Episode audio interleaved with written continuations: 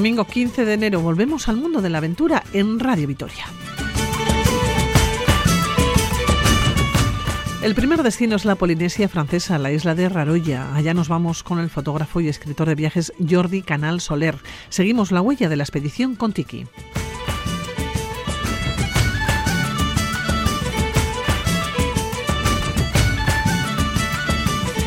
Nos acompañan a la bahía de Jalón, a Xavier Bañuelos, nos acerca hasta Vietnam.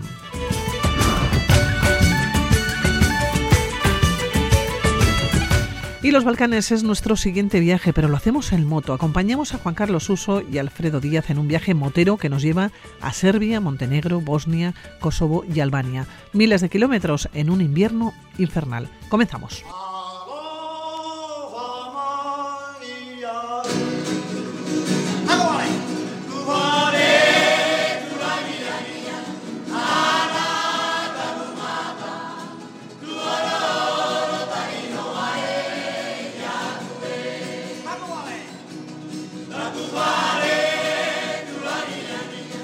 Y este 2022 eh, se han cumplido 75 años de la expedición Contiki de Thor Heyerdahl, una de las mayores aventuras del siglo XX, en la que seis escandinavos construyeron una balsa de troncos y navegaron desde Perú hasta la Polinesia francesa para demostrar una teoría migratoria.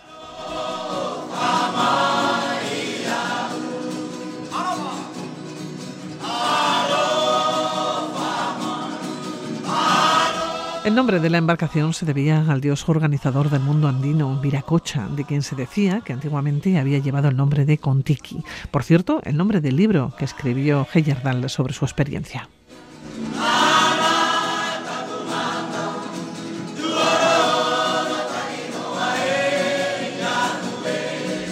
Nuestro invitado de hoy es fotógrafo, escritor de viajes. Acaba de regresar de un viaje a la pequeña isla de Raroya, en el archipiélago de las Tuamutu de la Polinesia francesa, donde justo tocó tierra la Contiki. Jordi Canal Soler, ¿cómo estás? Muy buena, según ON. Hola, ¿qué tal, Egunon? Oye, Jordi, ¿cómo se embarca uno en un viaje semejante? Por un lado, retroceder en el pasado para encontrarte con una historia absolutamente de aventura, ¿eh?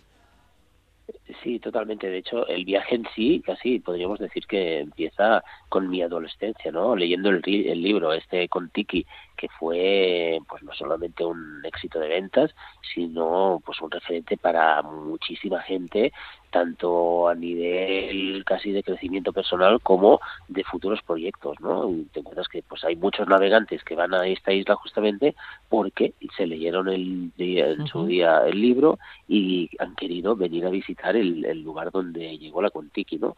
Pero para mí eh, también eh, ha sido pues, un periplo largo porque normalmente la gente en todo caso, si llega aquí, que es una isla muy remota y difícil de acceder, llega en velero. Mm, a nivel turístico en avión llega muy poca gente porque existe la complejidad de que al tratarse de una isla, primero que está en un en uno de los cinco archipiélagos de la Polinesia francesa, pero que ya está bastante alejado, que son las Tuamotu. Y dentro de las Tuamotu está mm, como en, la parte más distante ¿no? de Tahití, está más casi a 800 kilómetros.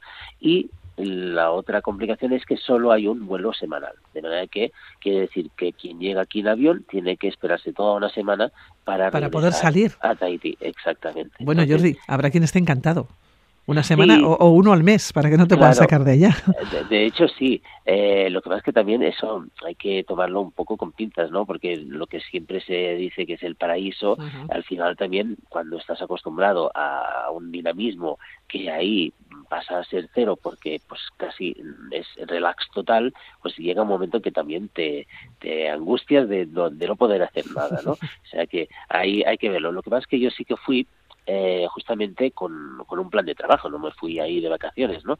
Mi intención justamente era de poder relacionar lo que era la historia de la isla a la llegada de la Contiki con lo que está pasando actualmente, ¿no? Cómo es la vida actual en esa isla, porque ah, además de tener un poco las referencias de cómo era la vida en esos momentos en el propio libro de la Contiki, explicado por Thor Heyerdahl, se da la circunstancia de que en la misma Contiki también uno de esos seis escandinavos resulta que era un sueco, todos los otros eran noruegos, y el sueco era el antropólogo Ben Danielson, que luego regresó al cabo de unos años a la isla y justamente estuvo viviendo durante más de un año con los isleños para realizar su tesis doctoral de cómo era la vida ahí. De manera que tenemos un libro de los años, del principio de los 50, explicando exactamente cómo es la vida en Raroya. Y a mí me interesaba pues, conocer cómo es la vida actual y compararlo. Claro, decías efectivamente, hablabas del paraíso, hablar de la Polinesia es que, que la imaginación nos lleve rápidamente a un lugar paradisíaco.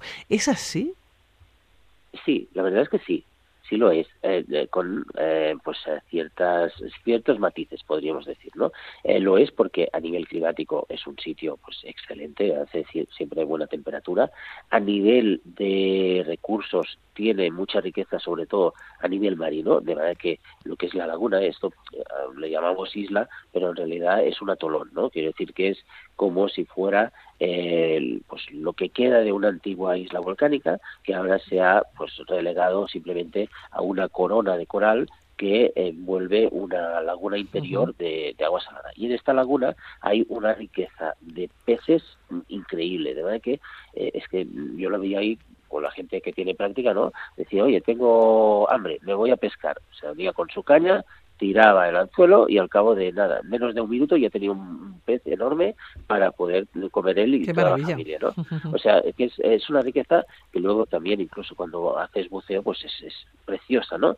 De verdad que lo tienen todo solucionado a nivel de comida.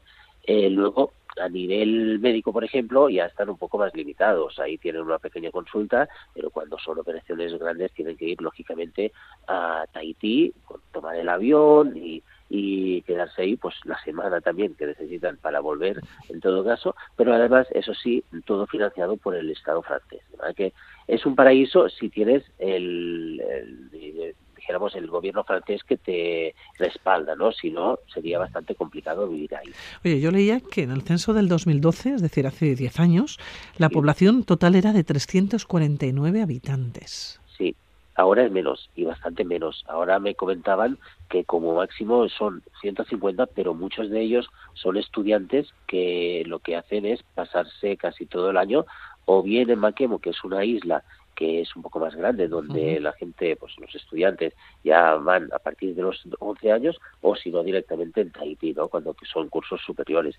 De verdad que realmente ahí en la isla quedan menos de, de 100 personas, que bueno, son la pequeña comunidad que de alguna manera, eso sí me gusta verlo, que han mantenido mm, la capacidad de trabajar conjuntamente, de ayudarse, eh, sabiendo que pues que son una comunidad lejana, muy pequeña y que si no se ayudan entre ellos, pues no, no funcionan las cosas, ¿no? Y eso en el libro de Danielson se ve y ahora todavía hoy se mantiene. Viven, nos decías, prácticamente de la pesca, ¿no? Que lo tienen fácil y también de la perlicultura. Sí, sí, de hecho la perla negra de Tahití o de todas las islas de la Polinesia francesa es muy reconocida, ¿no? Es una perla con matices entre azulados y, negros y dicen que las aguas de la laguna de Raroya son excelentes, que aquí ha habido en total cinco mm, granjas perlíferas, actualmente solo hay tres y solo dos de ellas funcionan, un poco porque también eh, lo que hacían era importar mano de obra china, y ahora con las fronteras cerradas pues no han podido importar, pero justamente porque reconocen que es uno de los mejores lugares para las perlas y por lo tanto pues eh, les interesa mucho de mantenerlo y ahí realmente trabaja casi más del 50% de la población de la isla. ¿Cómo se mueve uno por la isla? Entiendo que, el sitio es pequeño, que viven 100 personas aproximadamente o 100 habitantes, ¿no? Eh, según el censo eh, último. ¿Cómo se mueven por allá? No sé si hay carreteras, pues, si es un pueblo, si es una aldea. Es una, podríamos decir que es una aldea, porque realmente hay muy muy poca infraestructura, ¿no? Sí que hay cuatro calles, un par de ellas asfaltadas, pero el resto pues son de camino de, tierra. Estamos eh, imaginando todo esto encima de lo que es una isla coralina, ¿no? Y ah, tienes por un lado lo que es la costa de la laguna interior, que es muy suave porque no hay casi oleaje, y en cambio del otro lado tienes la costa del Océano Pacífico, que ahí pican las olas pues fuertes y por lo tanto pues es otro ambiente, ¿no? Y de hecho ellos eh, pueden diferenciar perfectamente qué tipo de especies de peces están en uno u otro lado y por lo tanto según lo que quieran pues se van a un sitio u a otro, ¿no?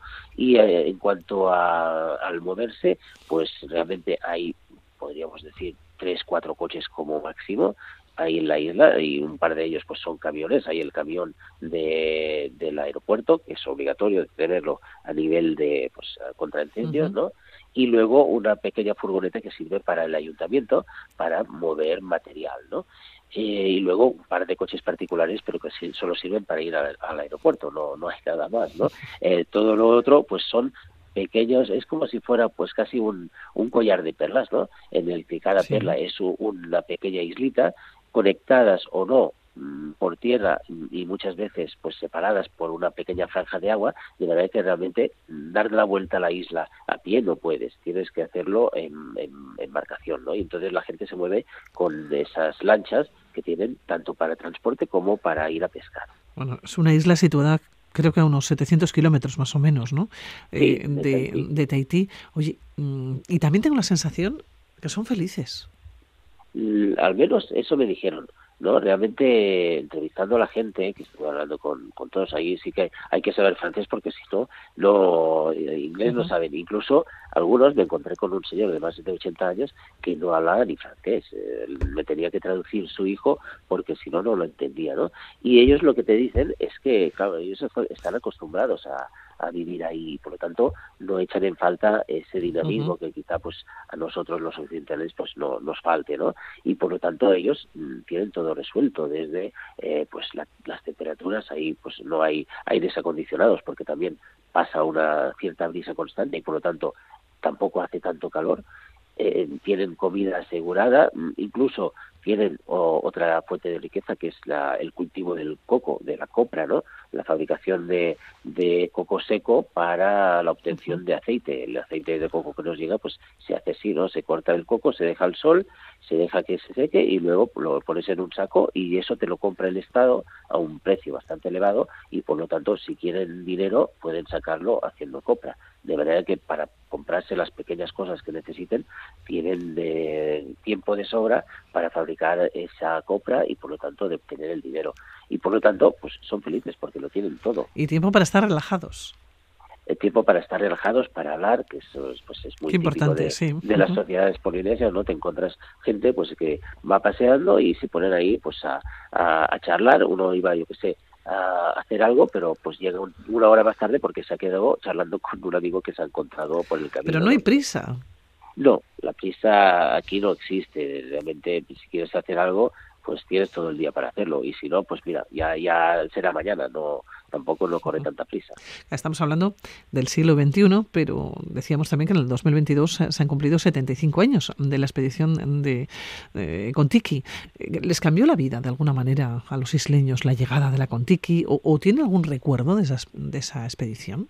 Lo tienen eh, la gente joven no porque pues sí que saben que ahí de hecho hay el, lo que llaman ellos el Motu Kontiki la, la, pequeña islita donde llegaron los escandinavos y que de hecho estuvieron ahí dos semanas antes de que los encontraran los nativos no eh, y hay un pequeño monumento que, que, recuerda pues el paso de la Contiki, pero si no fuera por eso, realmente mm, exactamente qué fue la expedición o incluso qué teoría intentaba pues ver si era correcta o no, eso no ya no se acuerdan, excepto la gente mayor y en este caso pues este señor de más de 80 años con el que pude hablar, sí que se acordaba porque él en ese entonces tenía siete años cuando llegó y se acuerda perfectamente de la llegada de los escandinavos, incluso de la comida que traían, porque con, cuando llegó la Cantiki llegó pues arrastrado por las olas, embarrancó en el islote y todo lo que tenía en la cubierta pues se fue flotando por la laguna hasta llegar justamente a las playas del pueblo. Y eran los niños los primeros que fueron encontrando esas latas llenas de alimentos y, y las fueron abriendo y encontrando pues que eso estaba estaba buenísimo, ¿no? Y claro, fue gracias a eso que dijeron, oye, aquí ha pasado algo, alguien ha naufragado y hay que irlos a buscar, ¿no? Y gracias a la llegada de, los escandinavos, pues fue un poco la llegada de, la civilización, en ese caso. Lo que pasa es que pues, luego ah, ya se fueron y la vida siguió tan tranquila como había sido hasta entonces. Oye, has hablado de comida y hemos hablado de pesca, una comida muy basada, una gastronomía muy basada ¿no? en el eh, pescado. Pero ¿cuál sería el plato, no sé si el plato típico de allá? Ahí, mira, el plato típico, que también sería para toda la Polinesia, es un plato que realmente está muy bueno, que eh, se llama el poisson cru ole de coco, que es el pescado, y, con leche de coco, ¿no? Eh, lo hacen marinado, está realmente muy rico porque es totalmente fresco, te, lo pueden preparar en un momento sacando el pescado del mar, ¿no? Pero también eh, tienen otras curiosidades, ¿no? Como por ejemplo en, las bodas, eh, justamente mm, pocos días después de estar yo allá, se iba a casar uno de los chicos con el que hice más amistad y me decía, oye, ahora tendré que ir a cazar, ¿no? Y digo, ¿a cazar qué, no? Eh, pues resulta que eran tortugas porque el plato más característico o más esperado de las bodas es eh, pues la carne de tortuga y hay que ir a buscarlos pues incluso cazándolos de la manera tradicional con un arpón y pues arrastrándolos entonces a, la costa y luego cociéndolos en lo que es el horno tradicional polinesio que es es una zona excavada en la en la arena, ¿no? Un relleno de, de piedras calientes, se pone ahí la comida envuelta en hojas se tapa y se espera que unas horas que hasta que se cuesta el, el alimento y eso es el plato típico y más esperado como digo en las bodas. Jordi, tú eres fotógrafo y eres escritor de viajes. Eh, ¿Podemos ver las fotografías de alguna manera? Eh, se podrán ver, sí, sí. De hecho, es tan reciente el viaje que todavía no las he colgado, pero ya estoy haciendo, preparando varios artículos y, y, se podrán ver. Incluso también ya tengo suficiente material como para hacer un libro que de alguna manera pues eh, tenía muchas ganas de hacerlo, no solo para reivindicar lo que es la gran aventura de la Contiki, a pesar de que la teoría que intento demostrar fuera errónea, ¿no? Eso siempre hay que tenerlo en cuenta, pero para mí la Contiki fue una de las mayores expediciones del siglo XX, pero también reivindicar la figura del antropólogo, de, Ben Danielson, que de alguna manera fue uno de los grandes conocedores de la cultura polinesia y gracias a la llegada aquí a Raroya pues pudo desarrollar todas sus teorías. Pues estaremos muy pendientes, eh, Jordi Canal Soler. Darte las gracias por atender la llamada de Radio Vitoria, por contarnos, por acercarnos, ¿no? Esta isla, Raroya. Que te vaya muy bien y seguimos charlando. Muchísimas gracias. Hasta la próxima. Gracias.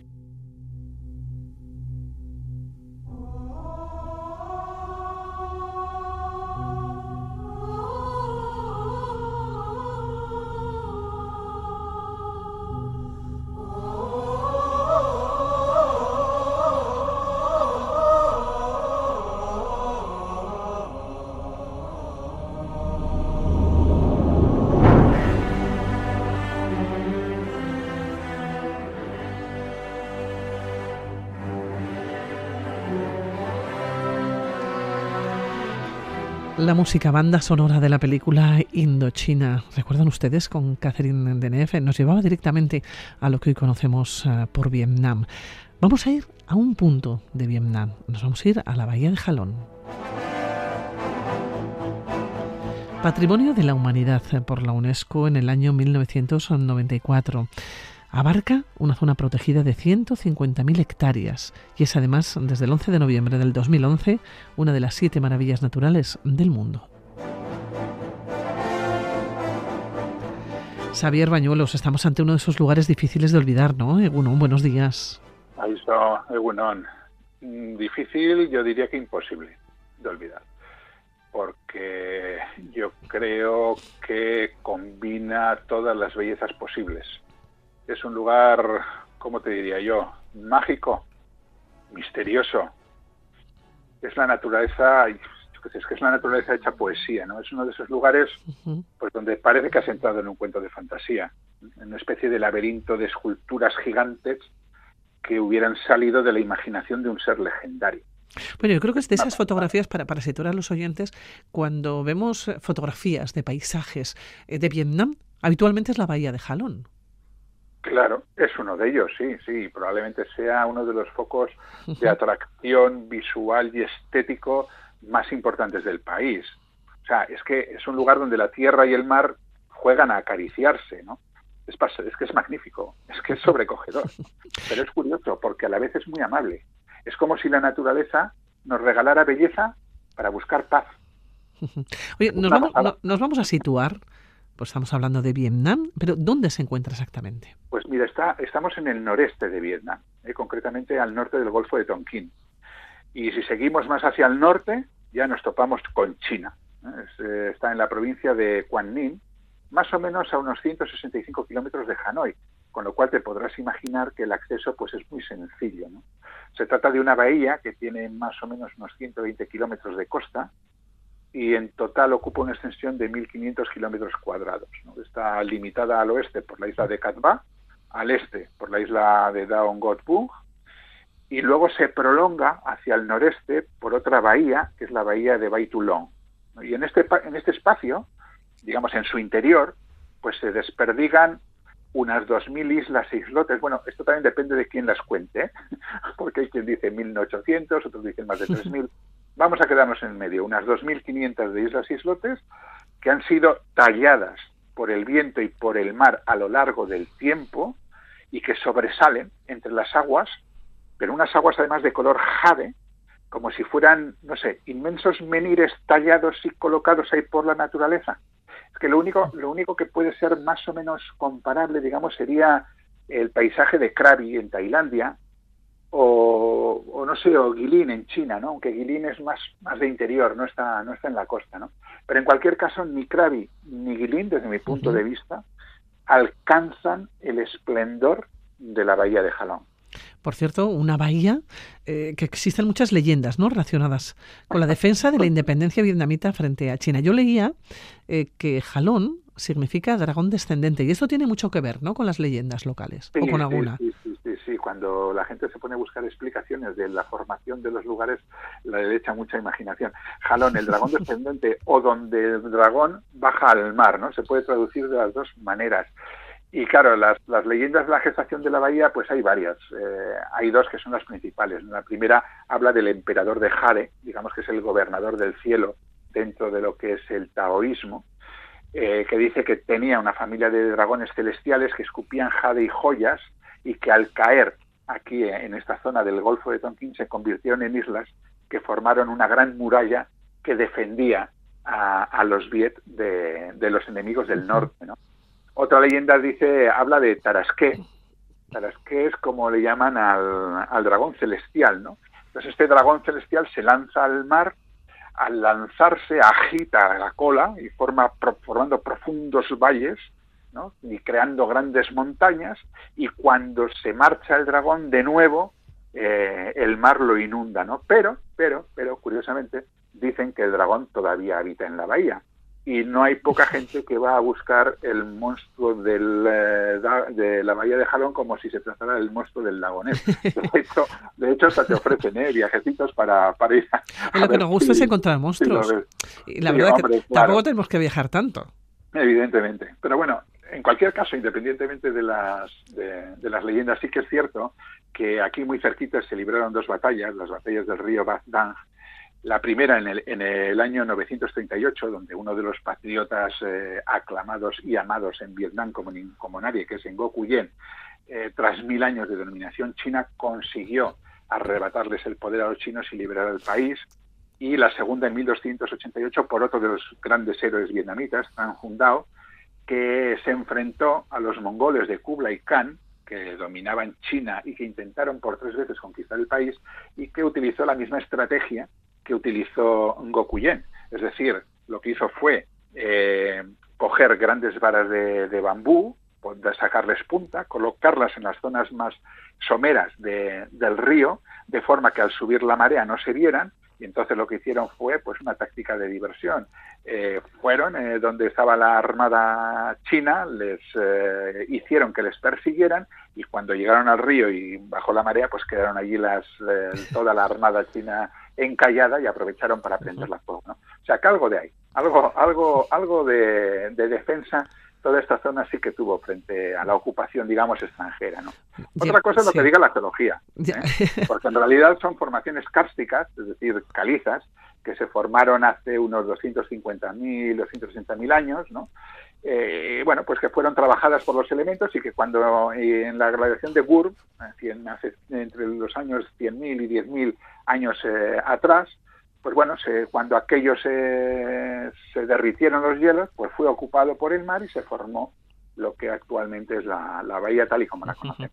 Claro, tenemos que llegar allá, tenemos que llegar a la bahía, pero antes tenemos que llegar a la ciudad de Jalón. ¿Cómo es? pues la, la, ciudad de Jalón, la verdad es que es bastante fea.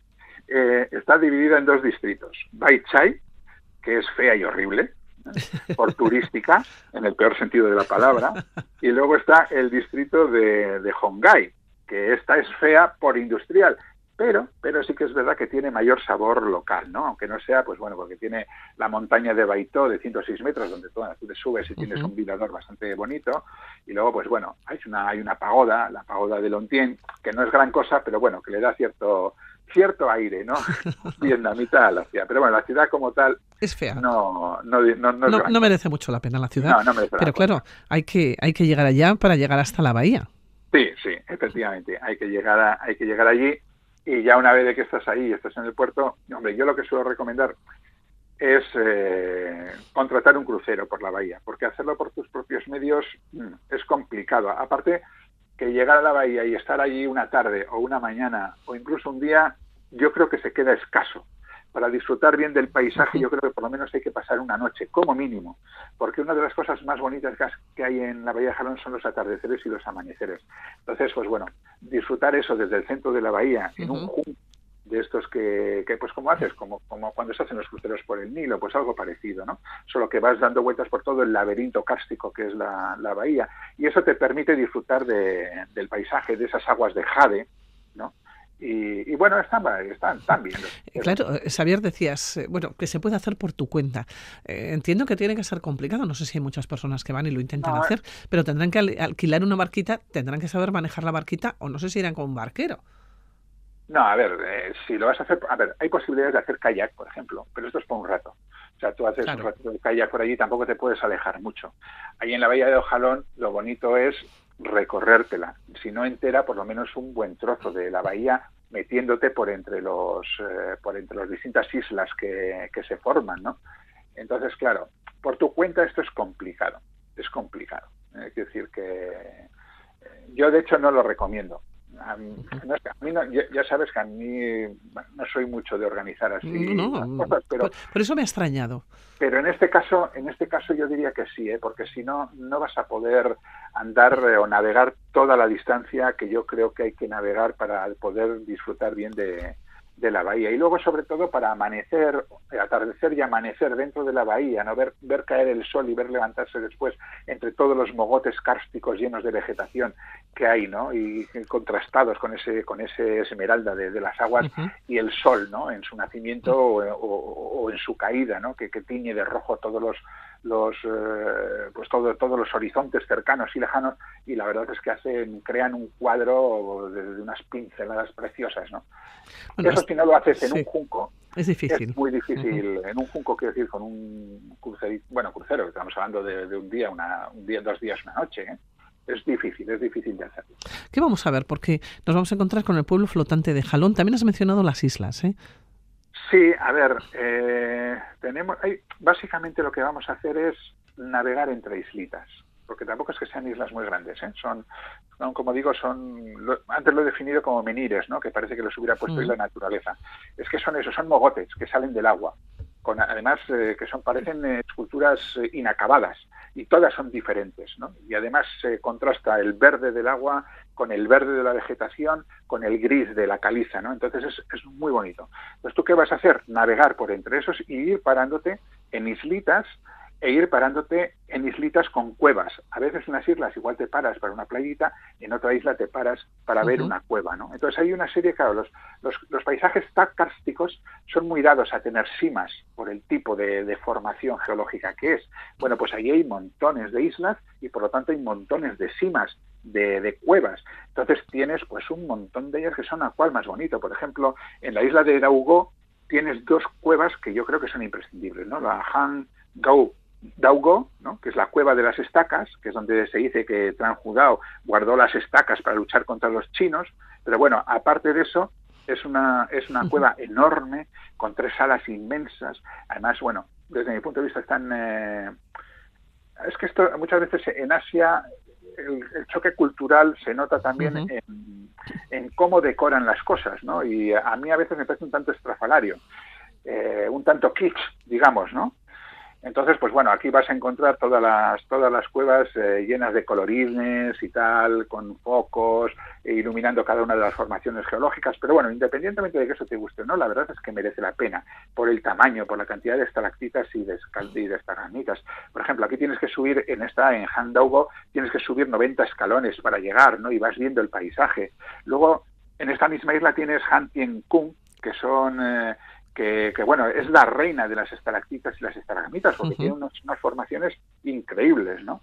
Luego, por ejemplo, pues otra, Hansun Sot, ¿no? La, cueva del aturdimiento, que y cerca además hay otra, ¿no? Han Bonau, que es la cueva del pelícano. Pero bueno, en esta, en Hansun eh, perdón, en Hansun eh, eh, también es enorme y bueno, a ver, esta es muy famosa por el pene rosa de piedra, ¿eh? es, una, es un pedrusco de forma fálica que sale de la pared y que además lo tienen ahí iluminado de rosa y llama la atención un montón, ¿no?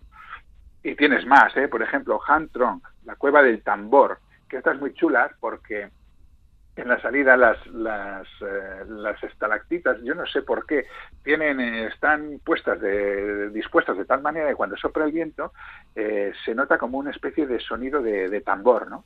De ahí el nombre. Más cuevas, la Don Tancún. Vamos a ir a todas. El día que vayamos vamos a ir a todas, Javier. Sí, pues estas no te he dicho más que unas cuantas, porque hay, es que hay un montón, ¿no?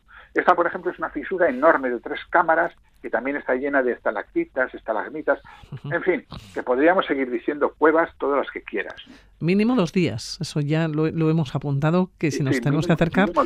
En la ciudad tampoco perder mucho tiempo, nos decías eh, que, que está dividida en, dos distritos y a cada cual más feo.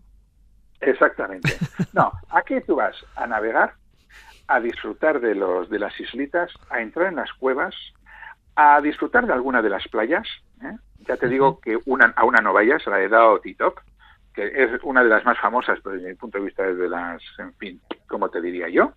¿eh? sin embargo, en la isla de Cabá, eh, que es una isla ya más grande, Aquí sí, porque aquí, bueno, en general no hay muchas playas y las playas que hay son pequeñitas, porque este tipo de paisaje kárstico no permite, eh, por lo menos tal y como está configurada la bahía, no permite que haya muchas playas. Entonces, las islitas igual tienen un pequeñito arenal y tal, ¿no? Pero concretamente, eh, y concretamente en la, en la isla de Caiba, aquí sí que hay un montón de arenales que no son muy grandes, pero bueno, y ahí sí te puedes pegar bien un baño. También te puedes bañar, sin más, en la bahía, en mitad de la bahía, ¿eh? Es decir, que no hay, no hay ningún problema. Pues tenemos, muchos viajes ya para este 2023. Uy, y lo que, sí, lo que te rondaremos. eso es que se lo seguiremos contando a los oyentes. ¿eh? De momento apunten la bahía de Jalón, recuerden, en Vietnam. Saber que, que nos vamos a despedir. Pues eh, si nos tenemos Cuídate. que despedir, nos despedimos. Cuídate mucho. Un besito. Venga, agur,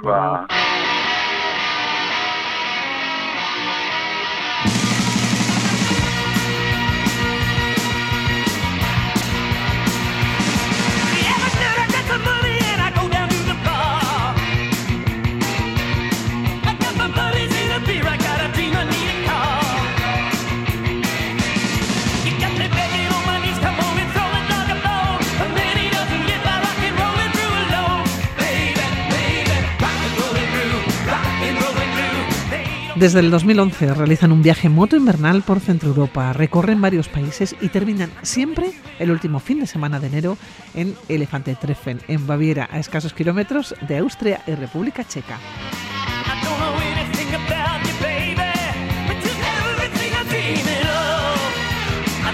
Les hablamos de una concentración motera con más de 50 años de existencia, considerada la más dura de Europa por las condiciones climáticas eh, que se dan en pleno invierno en el corazón continental. Han llegado a dormir allí acampados a 18 grados bajo cero.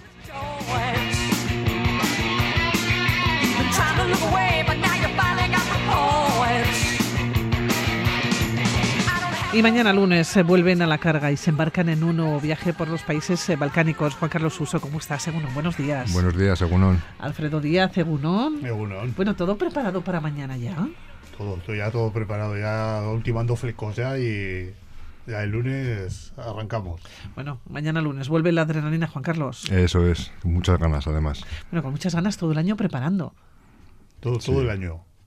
Estamos ahí siempre mirando, quedamos siempre los miércoles para comer juntos y, Y siempre los miércoles vamos planeando a ver qué, dónde vamos a ir, lugares, sitios y así. Oye, ¿en qué momento de este año, eh, Juan Carlos, decidisteis que ibais a ir a los países balcánicos?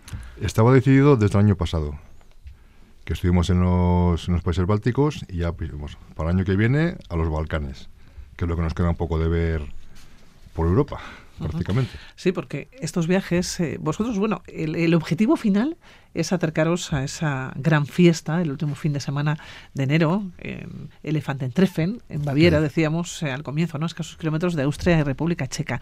Lleváis 11 años realizando ese y realizando ese viaje eh, de moto eh, en invierno precisamente para terminar para uh -huh. terminar allá habéis recorrido prácticamente bueno no os voy a decir todo el mundo pero Europa Juan Carlos, Alfredo, la conocéis casi como, como al dedillo sí, con bastante, la moto. Bastante ¿no? bien. Sí. Llevamos ya una racha de bastantes países y como siempre la última meta final es el, la concentración, la quedada de elefantes, pues ya aprovechamos y estiramos un poquito más y ya vamos a otros países. Ya este año pasado ha sido Estonia, anterior estuvimos en Hungría, Eslovenia, pero siempre al final terminamos en la concentra de elefantes. Oye, eh, Juan Carlos, ¿cómo va a ser este año? ¿Cómo lo habéis previsto? Porque lleváis todo el año preparando, ya lo tenéis preparado este viaje desde el año pasado. Entiendo que, que vamos, que al dedillo. ¿Cuál es el recorrido? Pues eh, al dedillo tampoco. Tenemos la ruta planificada, pero sin, sin ajustar la, las etapas.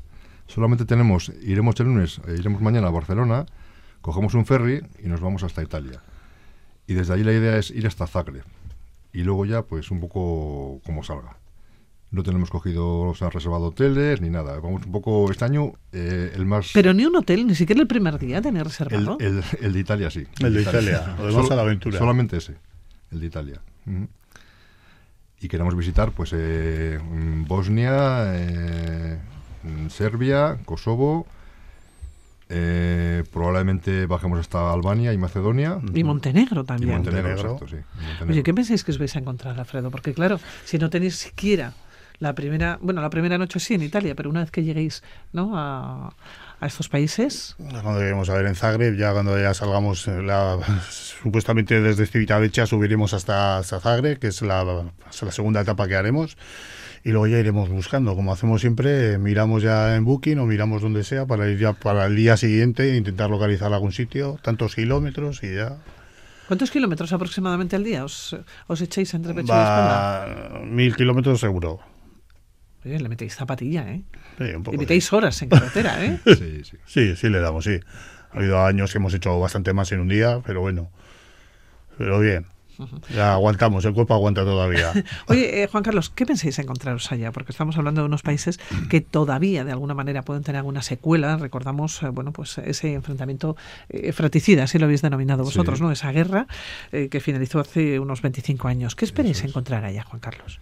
Pues bueno, queremos ver un poco cómo están esas ciudades. Eh, en Sarajevo, queremos ir también a Mostar, a, a Belgrado y ver un poco cómo se van recuperando y cómo bueno y cómo está la gente, si, si se han curado las heridas o, o, cómo está. Cómo está un poco todo. Claro, ¿cómo relacionáis con el personal? Porque vosotros os montáis en la moto, en principio, os recorréis mil kilómetros aproximadamente, llegáis al punto de, de, de, de, salida para el día siguiente, uh -huh. os quedáis allá. ¿Cómo, ¿Cómo charláis con el personal? ¿Y de qué manera os da tiempo a hacer, eh, no sé si aventuras, o, porque la aventura ya de por sí es el viaje, ¿no? Luego siempre Pero... ya llegamos, cuando ya nos hemos, bueno, hemos encontrado un sitio para dormir, ya una duchita. Eso va a ser lo preparado. más difícil, me parece, este año. Y ya cuando ya lo tenemos ya, que ya estamos ya instalados, pues hay que hacer vida social. Y bajamos y pues eso, lo primero a buscar un bar. Pues para tomar unas cervezas. bueno, es que sedientos tenéis que llegar. Sí, sí, sí. sí y deshidratados. Ya, sí, y, y, vemos lo que podamos, lo, lo, lo más cercano que estemos y bueno, como luego al día siguiente si hay que madrugar, pues se hace lo que se puede, pero ya hablamos por ahí. Uh -huh. Un inglés que tenemos ahí inventado, pero bueno. Oye, por el camino mm, podéis estar montados en la moto siete horas aproximadamente, unas ocho horas, más sí, o menos, ¿no? Sí, hasta, eh, hasta, vais hasta haciendo, 12. claro, hasta, vais haciendo vuestras paradas, claro, esas sí. paradas también tienen que ser como paradas tácticas, ¿no? Sí, sí, sí. No podéis estar mucho tiempo en... No, pues como máximo tres horas para echar gasolina, bueno, ir al baño, un cafetito, que viene bien con el frío, sí. para calentar las manos incluso. Y sí, pues cada tres horitas, pues sí, más o menos. ¿Qué temperaturas os vais a encontrar? Porque eso también es- lo, lo tenéis preparado. Nunca se sabe. Nunca se y, sabe. y menos en un invierno como el que Mm. estamos teniendo, ¿no? Pero Pues hasta aproximadamente... menos de 18 grados bajo cero, pues por ahí. ¿Y cómo se prepara uno para ir en la moto con 18 grados bajo Pues cero? de- Y no un viajecico de aquí a Murguía, que no. Estamos hablando de, de- de un viaje mucho más largo, ¿no? ¿Cómo, cómo se prepara uno? Como lo de las cebollas, vienen de capas de ropa y si hace mucho calor le vas quitando, que hace más frío, pues más ropa. Así andamos. Sí, lo más, lo más, lo más peleagudo son, son las manos y los pies. Sí. En el cuerpo, bueno, pues te pones, es lo que dice Alfredo, más o menos capas, pero las manos y los pies sí que es más Más, Más complicado, ¿no? Más delicado, sí. Pierde sensibilidad en los dedos y pues, para marcar intermitentes, cualquier cosa, andamos un poco ahí peleagudo, es un poco malo. Pero bueno, Oye, las carreteras. ¿Cómo son las, Las- carreteras serbias? ¿Qué os vais a encontrar allá? Pues eh, lo que nos tememos es que por allí hay pocas autovías. En Serbia, en Bosnia, en Montenegro, que son más carreteras eh, pues como aquí las nacionales. mm, Y, y probablemente habrá muchos camiones. Bueno, pues despacito y buena letra. Oye, me contabas, eh, Juan Carlos, que un oriundo serbio, buen conocedor de la zona, os ha advertido que la mitad oriental de los Balcanes, especialmente en Serbia, que tengáis cuidado, que no debéis abandonar las vías principales, ¿no? Exacto, ¿Por sí. qué? Pues porque se, se producen asaltos. Se producen asaltos en, bueno, cuando sales por carreteras más secundarias. Entonces lo de visitar un pueblecito y tal, pues no. Eso, o sea, por las rutas principales, por si acaso. Mm.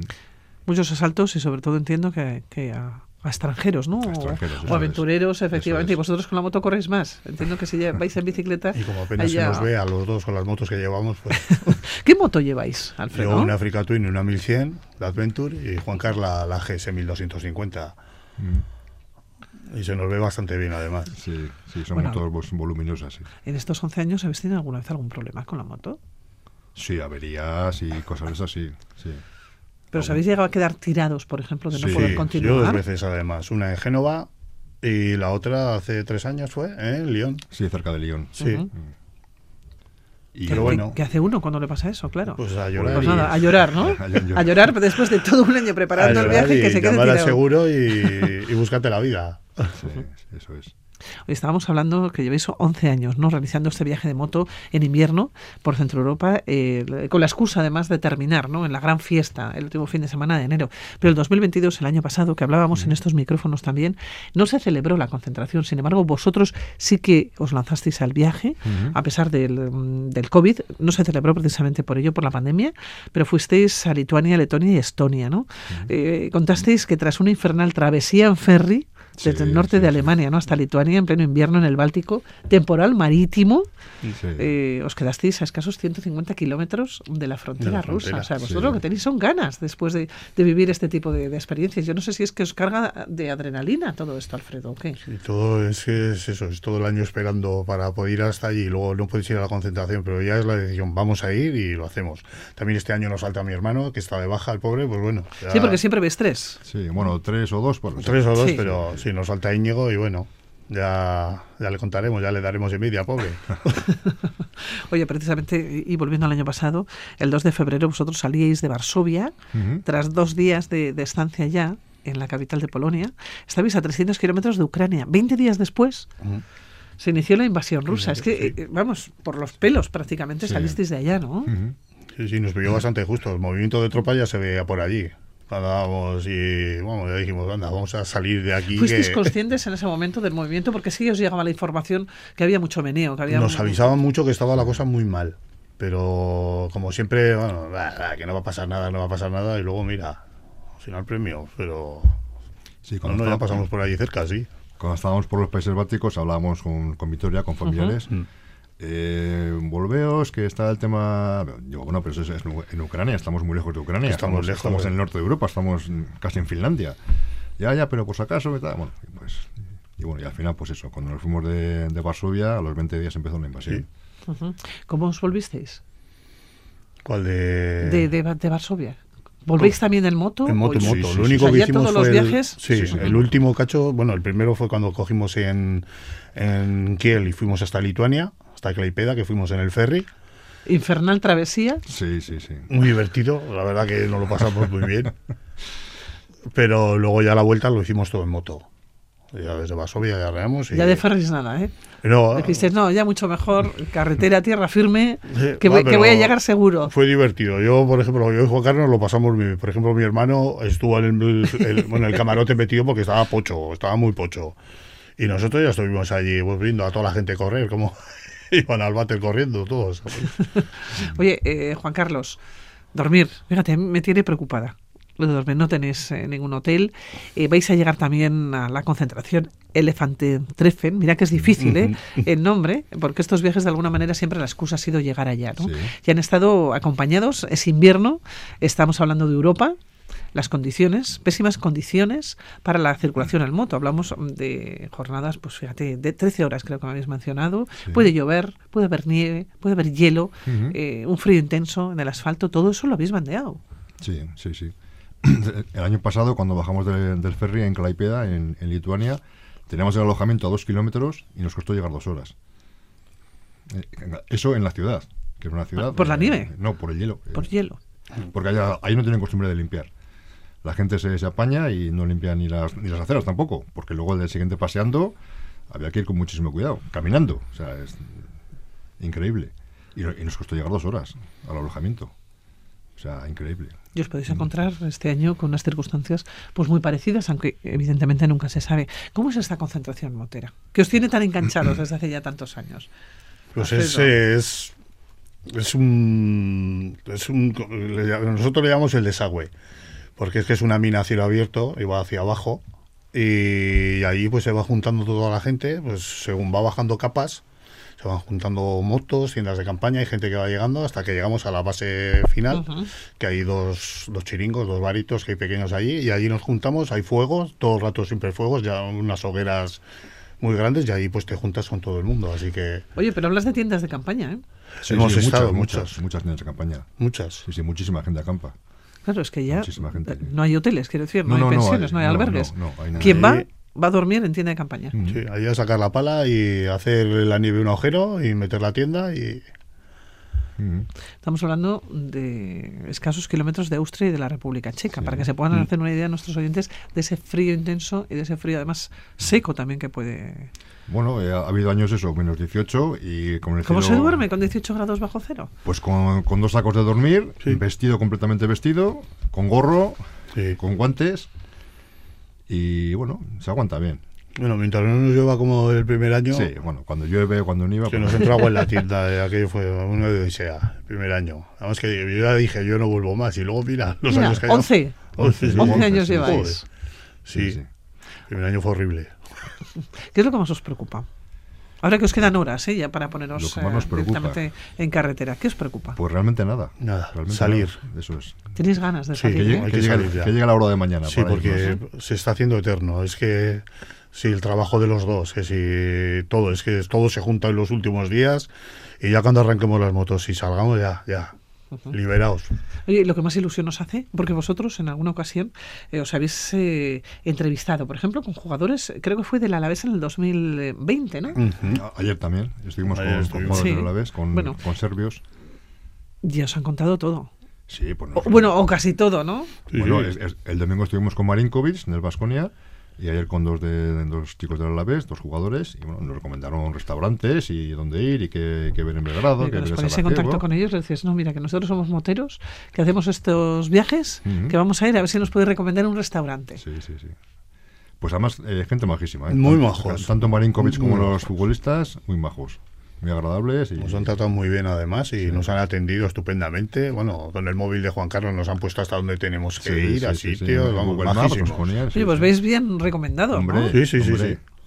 Hasta el, el- preparador físico de los Mm. que es serbio, eh, nos dijo que, si tenemos algún problema, que le llamásemos, porque tiene amigos muy muy, muy, importante. muy, muy poderosos, como algún ministro incluso nos dijo. Sí, sí, sí, sí, sí, sí. O sea que... Muy amigos del Muy bien sí, recomendados, sí, Juan Carlos sí, sí, Alfredo, sí. ¿eh? Sí, sí, sí. Os veo que veis en este, en este viaje. Me lo contaréis todo. Por supuesto. ¿Cuándo volvéis? 30-31. Bueno, Uno de esos quedamos. ¿Os parece que quedemos después? Sí, Sí, me contáis qué tal, qué tal os ha ido. Sí, sí, sí, Claro. por supuesto. Alfredo, Juan Carlos, qué un placer como siempre que os hayáis acercado aquí a Radio Vitoria, que tengáis un viaje estupendo, que disfrutéis porque disfrutéis muchísimo. ¿eh? No sé si más de andar en moto que del viaje, que de la aventura, que luego de ese encuentro. Es que es como todo, como todo junto, ¿no? Es como, es como el viaje del año para vosotros, sí, ¿no? sin, dudarlo. sin ninguna duda el viaje del año. Esto de viaje a la playa y chapotear en, del mar como que no, ¿no? Hacemos un calor, exactamente. Juan Carlos eh, Suso, Alfredo Díaz, que muchísimas gracias, Millasker, por estar aquí. Buen viaje. Gracias. Gracias.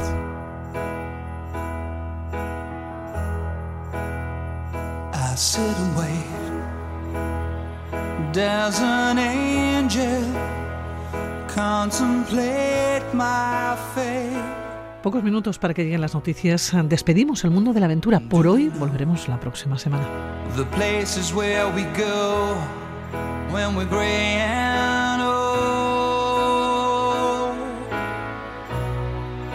Cause I have been told that salvation lets their wings unfold. So when I'm lying in my bed, thoughts running through my head, and I feel that love is dead, I'm loving angels instead, and through it. Oh, she offers me protection, a lot of love and affection, whether I'm right or wrong, and down the waterfall, wherever it may take me. I know that life won't break me when I come to call. She won't forsake me. Angels instead.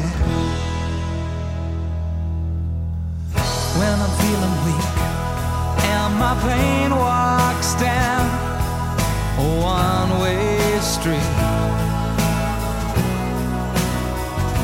I look above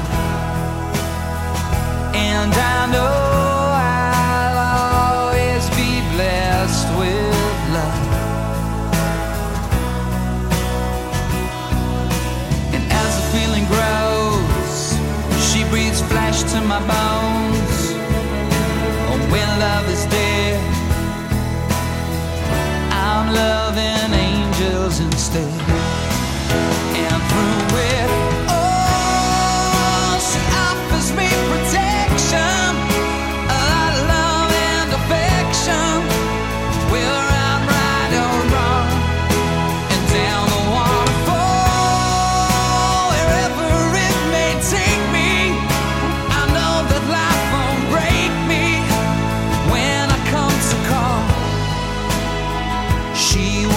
forsake me.